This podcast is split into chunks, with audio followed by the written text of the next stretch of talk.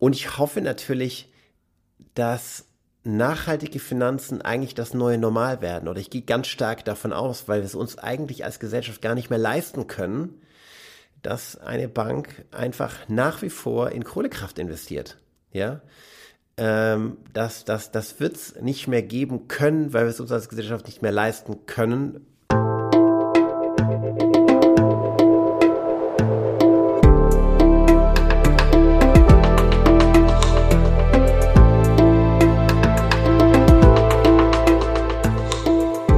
Willkommen bei dir, der Seven Mind Podcast mit Impulsen für ein gutes Leben.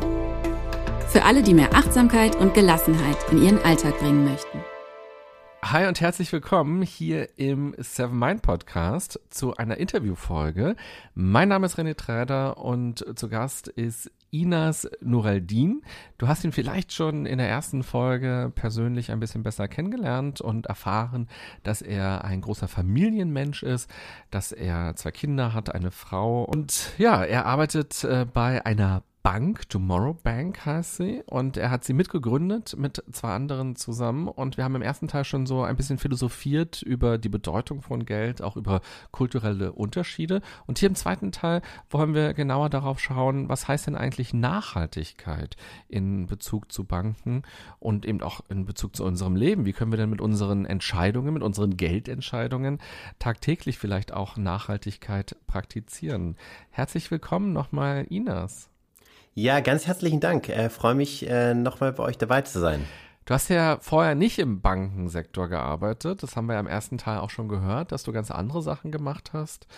Keiner von euch drei Gründern war ja vorher in einer Bank in irgendeiner Weise beschäftigt. Wie kamt ihr denn zu dieser Idee? Ja, ist tatsächlich, ähm, ich sage ich mal, für das Bankenumfeld eine sehr untypische Konstellation. Ja, was uns drei alle verbindet, ist, glaube ich, so der, der Wunsch, äh, nachhaltig zu, zu wirtschaften. Ich für meinen Teil ähm, habe davor ein, ja, ein Softwareunternehmen gegründet und äh, in einem ganz anderen Bereich, im Lebensmittelbereich, Rückverfolgbarkeit von, von, von ähm, Warenlieferketten sozusagen ähm, gearbeitet, zehn Jahre lang und irgendwann war mir einfach der Punkt, wo ich sagte, okay, jetzt irgendwie, ich kann mir nicht vorstellen, nochmal zehn Jahre ähm, nochmal so weiterzuarbeiten, weil mich hat so die Sinnfrage doch immer, immer stärker beschäftigt. Ja? Möchte ich die nächsten zehn Jahre jetzt für die gesamt, genau die, dasselbe Thema weiterarbeiten?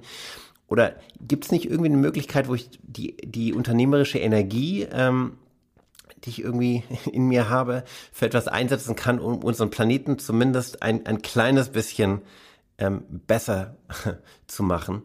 Und ähm, die Frage hat mich dann einfach so lange gequält, bis ich aus meinem Unternehmen ausgestiegen bin und mich irgendwie ähm, mir erstmal Zeit genommen habe und äh, mir Gedanken gemacht habe und dann über das Geldthema gestolpert bin. Mhm.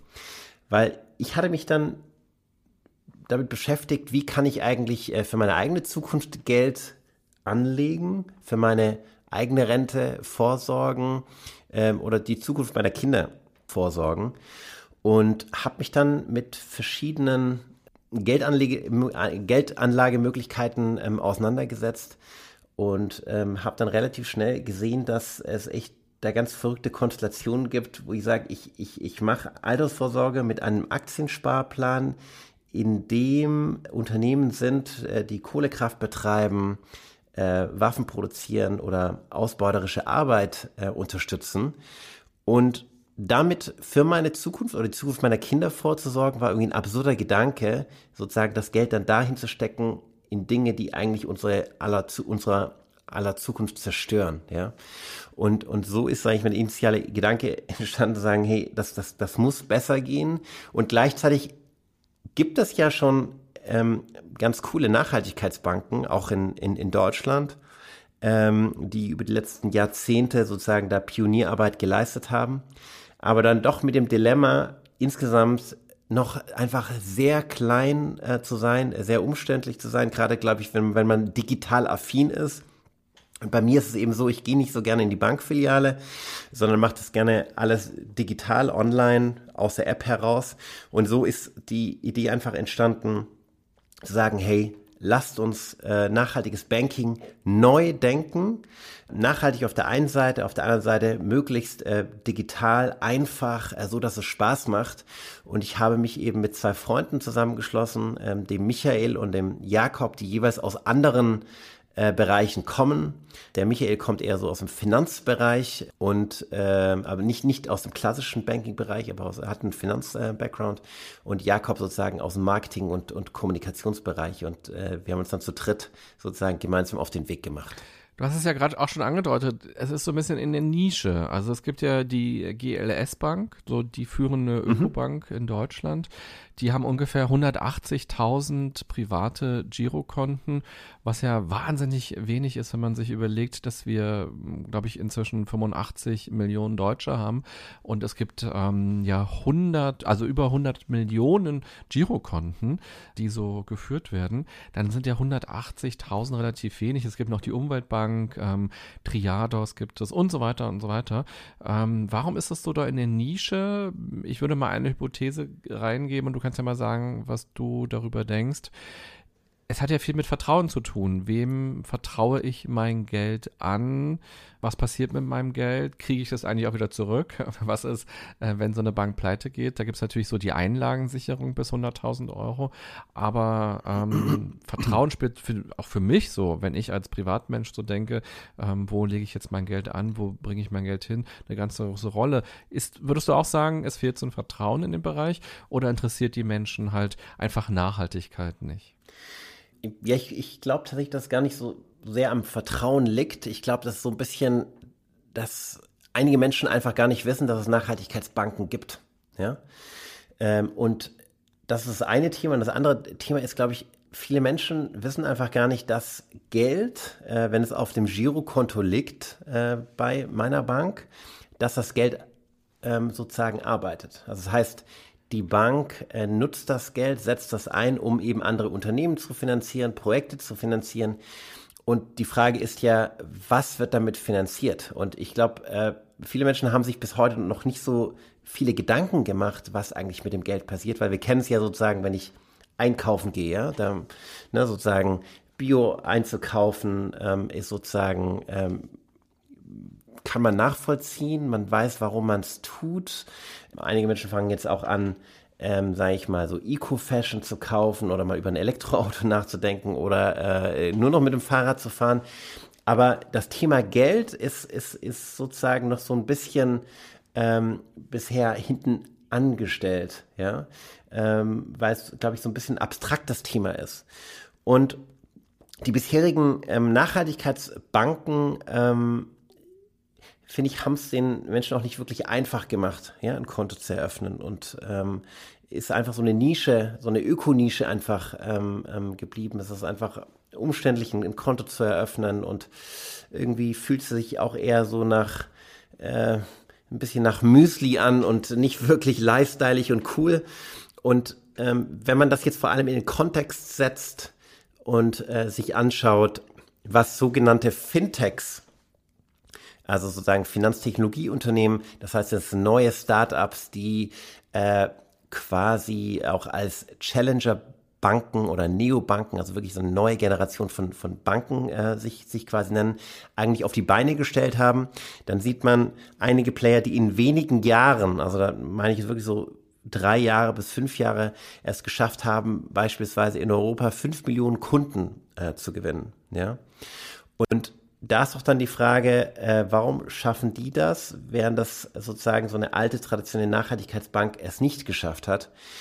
Und äh, deshalb haben wir gesagt, wir möchten einfach nachhaltige Finanzen nochmal neu denken und genau dieses Problem lösen. Das mit Einsatz von Technologie, einer spannenden Marke, maximaler Transparenz wirklich äh, das Thema nachhaltige Finanzen in die Mitte der Gesellschaft zu holen der entscheidende Punkt ist ja quasi der, den du auch schon angedeutet hast, so das Geld liegt ja nicht einfach bei der Bank in einem Tresor irgendwo hinten im, im Raum. Und wenn jemand was will, dann holen die das da raus, sondern das Geld, was auf meinem Girokonto ist, damit passiert ja was. Oder eben auch, wenn ich ähm, was kaufe mit der EC-Karte oder so, dann gibt's ja auch eine Transaktion und auch da werden, da fließen ja auch Gelder, nicht nur das Geld für die Butter, die ich jetzt gerade einkaufe und wir alle oder die allermeisten kaufen kaufen ja gerade wirklich ähm, im Supermarkt auch Kleinigkeiten mit der Kreditkarte oder der EC-Karte, ähm, weil es ja gerade immer so heißt, bargeldlos zahlen. Und jedes Mal ähm, passiert aber eine Transaktion. Vielleicht kannst du uns das ein bisschen genauer erklären. Genau, also das ist, ist so, wenn ich ähm, meine Karte einsetze im Geschäft und, und bezahle, ähm, dann ähm, bekommt die Bank ähm, vom Händler eine sogenannte ähm, Interchange-Fee. Ähm, ähm, das ist eine Gebühr, die der Kunde jetzt erstmal gar nicht sieht, die, die läuft im Hintergrund ab. Und äh, normalerweise ähm, ist das eine Einnahmequelle für, für die Banken. Was wir eben zum Beispiel machen, ist, wir nutzen diese Interchange-Fee und investieren sie bei jeder Transaktion, äh, die unsere Kunden sozusagen ähm, machen, in Klimaschutzprojekte. Und wir machen das in unserer App, ähm, in dem sogenannten Impact Board äh, sichtbar. Äh, das Impact Board zeigt in Echtzeit quasi, welchen persönlichen Impact ich geleistet habe, beispielsweise mit den Transaktionen, die ich getan habe. Ähm, wir unterstützen ein Waldschutzprojekt. Da kann ich genau sehen, wie viele Bäume habe ich geschützt, wie viele Quadratmeter.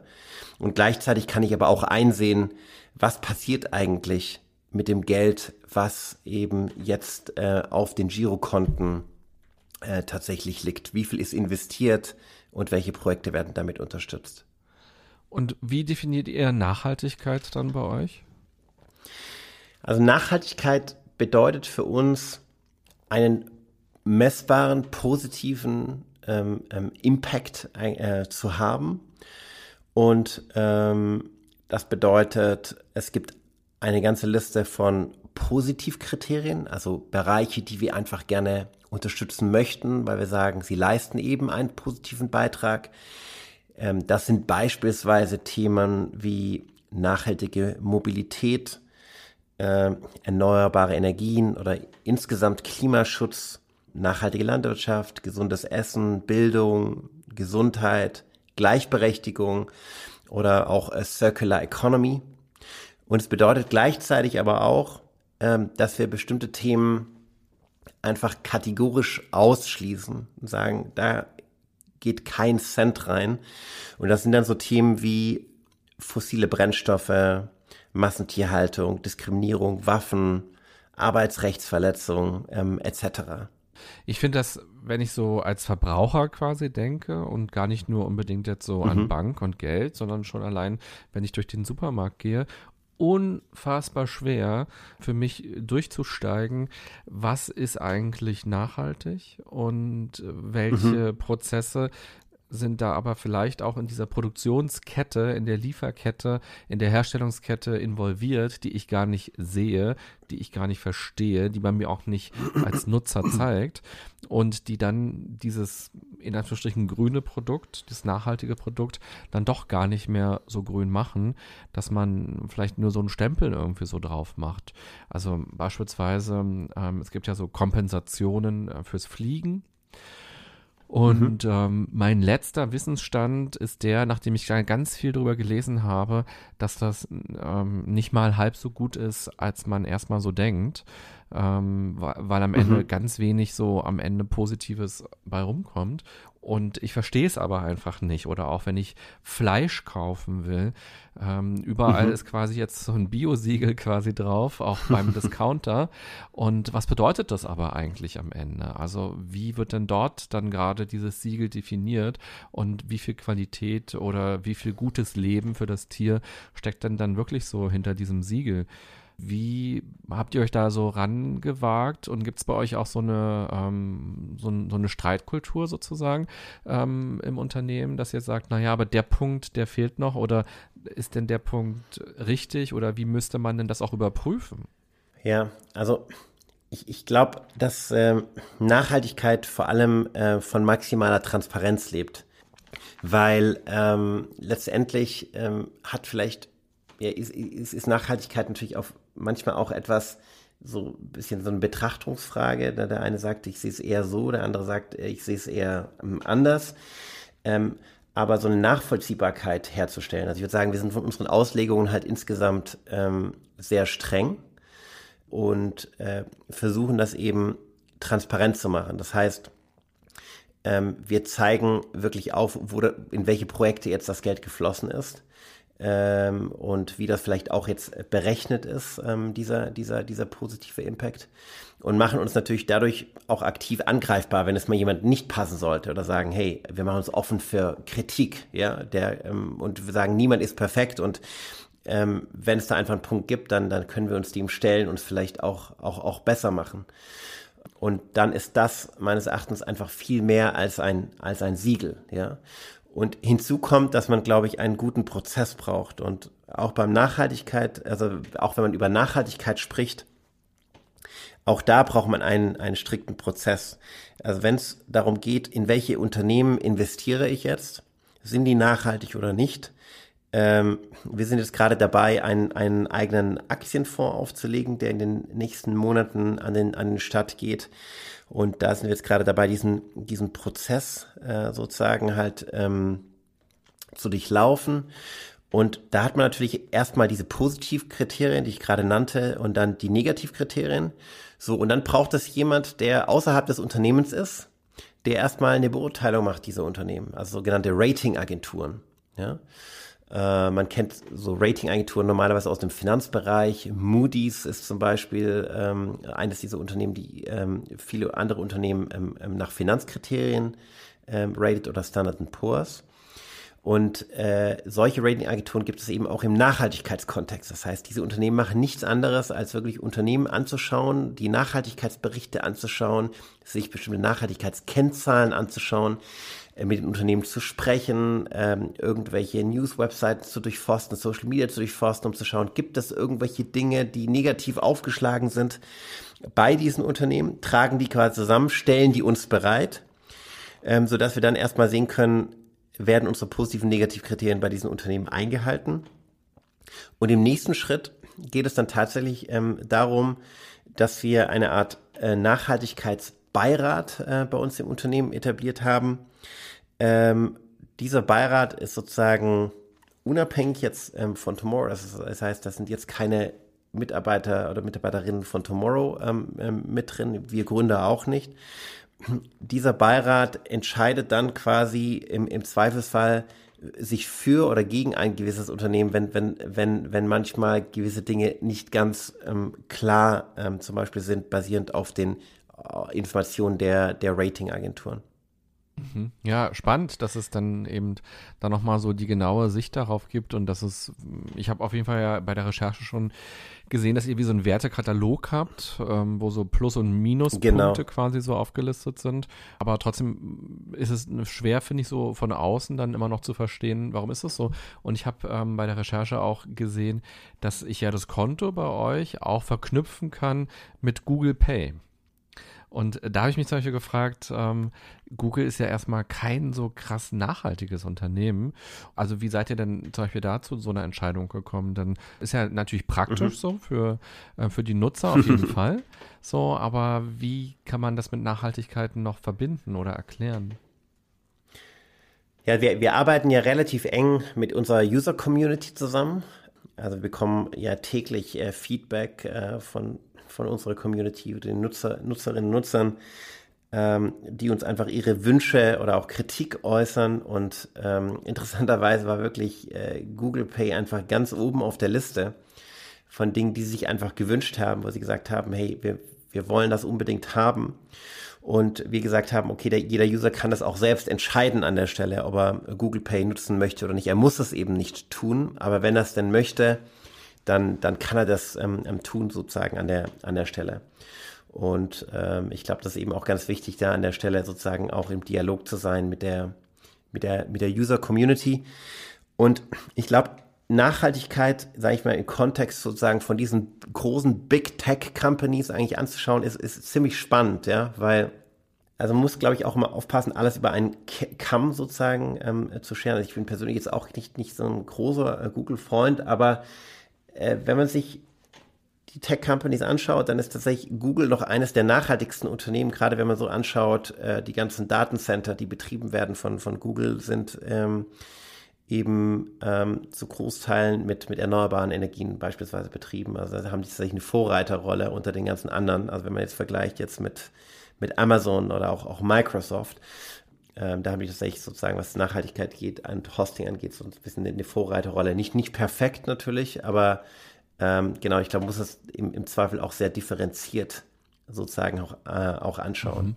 Ja, das war so ein bisschen auch der Punkt, den ich vorhin schon so meinte. Wir leben in so einer globalisierten Welt und ich glaube, die allermeisten mhm. von uns nutzen Google relativ automatisch, ohne sich da ähm, große Gedanken zu machen. Schon allein, wenn wir was suchen im Internet, so, dann schmeißen mhm. wir irgendwie so automatisch die Suchmaschine an und haben gar nicht so auf dem Schirm, dass es ja vielleicht noch Alternativen gibt. Vielleicht finden wir die auch nicht so praktisch oder die Ergebnisse nicht so gut, was auch immer. Gibt ja viele, viele Gründe. Ähm, und Google macht es uns ja auch leicht. Also all diese ähm, Produkte zu nutzen, die so zu diesem Universum gehören.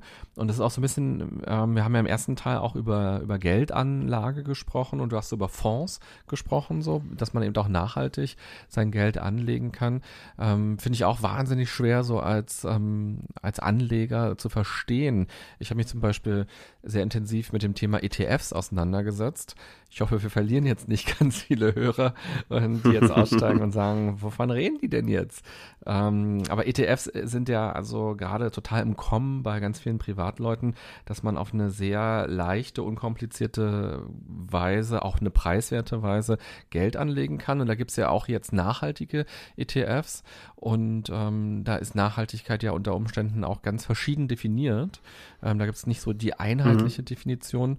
Und eins dieser, dieser großen Produkte ist ja der MSCI World bei den ETFs. Und da gibt's ja auch einen nachhaltigen MSCI World.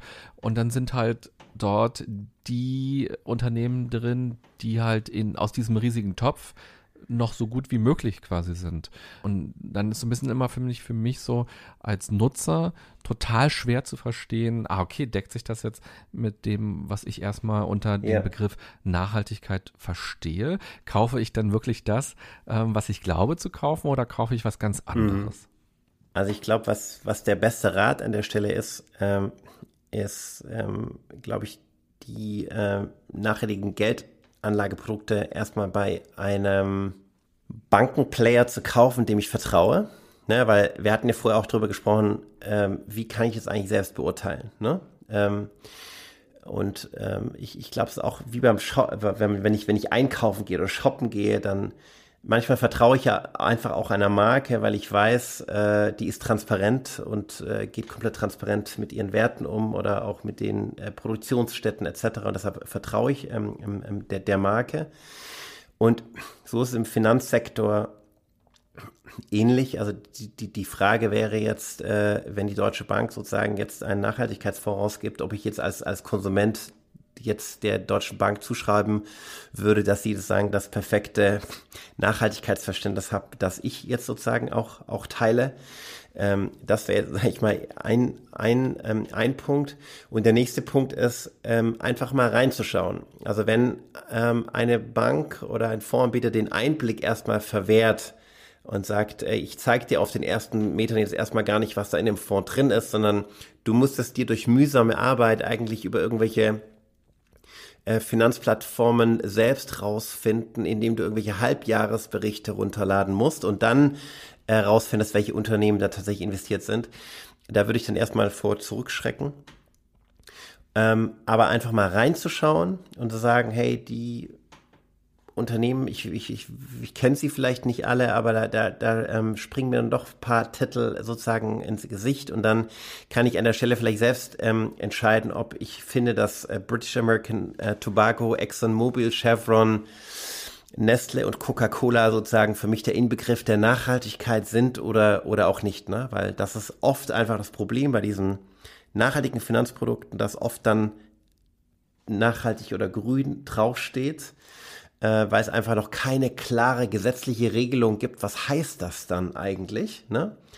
Anders wie bei Bio-Lebensmitteln, ne, wo es zumindest einigermaßen, äh, sage ich mal, äh, äh, zentrale, ähm, äh, sage ich mal, ähm, Siegel und ähm, Definitionen gibt.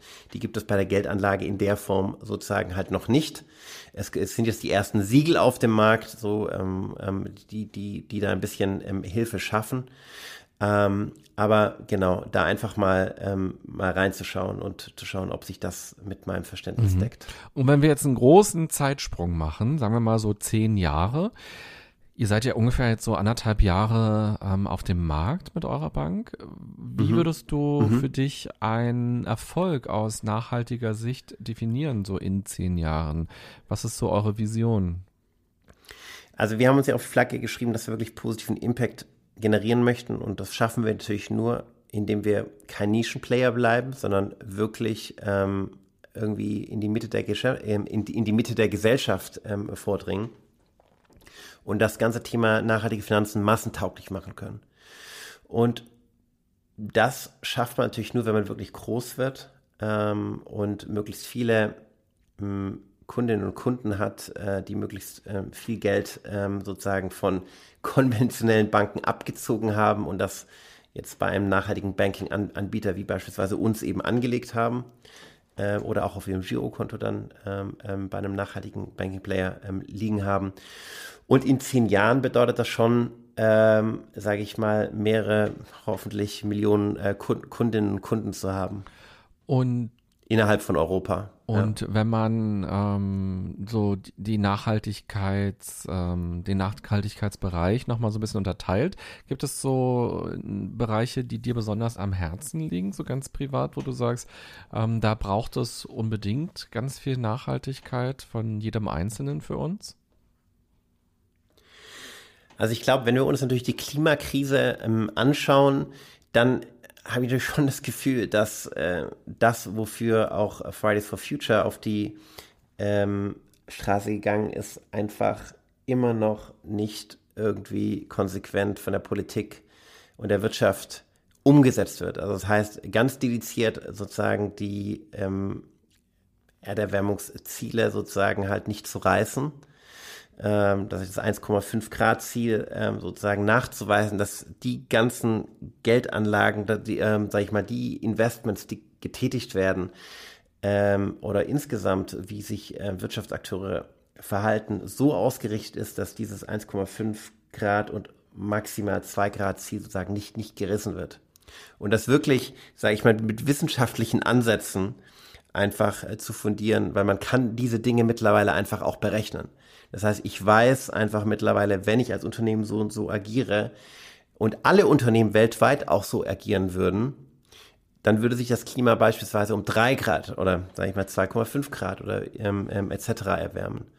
Und äh, sich das vor Augen zu führen und das sozusagen dann auf die auf das eigene Handeln ähm, runterzubrechen, sagen, wie schaffe ich es, äh, dieses Klimaziel jetzt tatsächlich als Gesamtgesellschaft ähm, zu erreichen. Das ist ein Thema, was mir einfach irgendwie sehr am Herzen mhm. liegt. Und wenn wir jetzt am Ende der Folge nochmal einen noch größeren Zeitsprung wagen und sagen, wir gucken vielleicht mal 100 Jahre in die Zukunft oder vielleicht, äh, wenn du da Lust drauf hast und dir auch was einfällt, auch 1000 Jahre in die Zukunft. Was glaubst du denn, was bedeutet Geld dann? Wir haben ja so im ersten Teil viel über Geld gesprochen. Was bedeutet Geld? Was verbinden wir mit Geld? Was glaubst du, werden die Menschen, die wir beide persönlich gar nicht mehr kennenlernen werden, werden.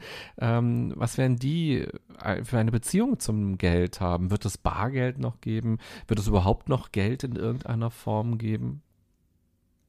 Ja, das ist tatsächlich sehr, sehr schwierig ähm, ähm, einzuschätzen. Meistens als Mensch äh, tut man sich ja extrem schwer, ähm, so weit in die Zukunft zu denken. Wir haben ja das Problem als Menschen, dass wir für die nächsten paar Jahre meistens die technologischen Innovationen und insgesamt Veränderungen äh, völlig überschätzen. Also mein, man, man, man ist viel weiter in den nächsten fünf Jahren, aber komplett unterschätzen, was in den nächsten zehn bis zwanzig Jahren sozusagen passiert. Ja? Und deshalb ist tatsächlich so der, der Blick auf 30 oder 100 Jahre ähm, sehr, ähm, sehr schwierig und sprengt so ein bisschen tatsächlich die Vorstellungskraft. Ähm, und ich würde sagen, ich weiß es tatsächlich nicht, weil es natürlich so viele ähm, so viele Faktoren gibt. Aber würde ich jetzt einfach mal so ähm, überlegen, was, was, was mir einfällt, dann, dann würde ich erstmal sagen, ich glaube, das Bezahlen, was wir, was wir so heute kennen, wird so nicht mehr stattfinden. Ähm, ich glaube, man, man wird einfach, wenn man dann überhaupt noch in ein, ein Geschäft geht, ähm, dann einfach reingehen, die Dinge mitnehmen und äh, es wird automatisch bezahlt. Das heißt, also der, diese ganze Kontext Geld wird, glaube ich, einfach äh, durch technologische Innovation immer stärker äh, sozusagen in, ähm, in den Hintergrund ähm, ähm, ähm gerückt. Äh, von daher werden wir, sage ich, glaube ich, wird das ganze Thema Geld wahrscheinlich noch abstrakter werden.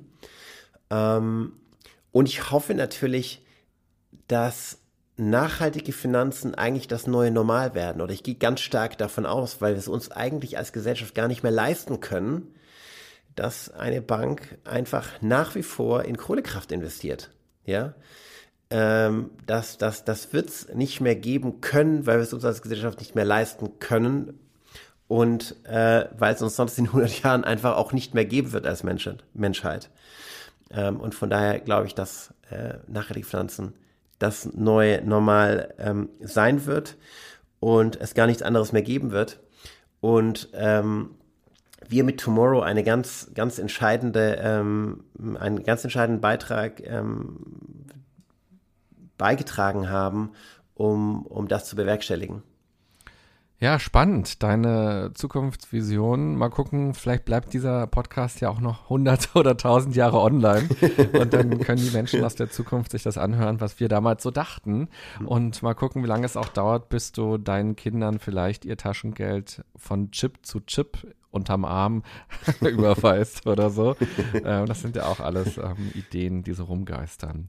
Inas, ich danke dir sehr, mhm. dass du dir die Zeit genommen hast und wir über Geld, über ja, einen achtsamen Umgang mit Geld und eben auch Nachhaltigkeit und eben auch diese Schwierigkeit, so Nachhaltigkeit greifen zu können, was bedeutet das eigentlich, mhm. ähm, reden konnten und der auch der Hinweis von dir, der so rausgeschickt wurde an die Verbraucher, an die Zuhörer an der Stelle, so dass man genau hinschaut und guckt, äh, was ist denn das da gerade, was mir als Nachhaltigkeit angeboten wird, passt das zu dem Begriff, den ich eigentlich habe und vor allem eben auch, wie transparent wird mir das so dargestellt, ähm, was so im Hintergrund ist. Ja, ganz herzlichen Dank auch. Dann alles Gute für dich und für euch. Danke, dir Dankeschön. auch. Tschüss.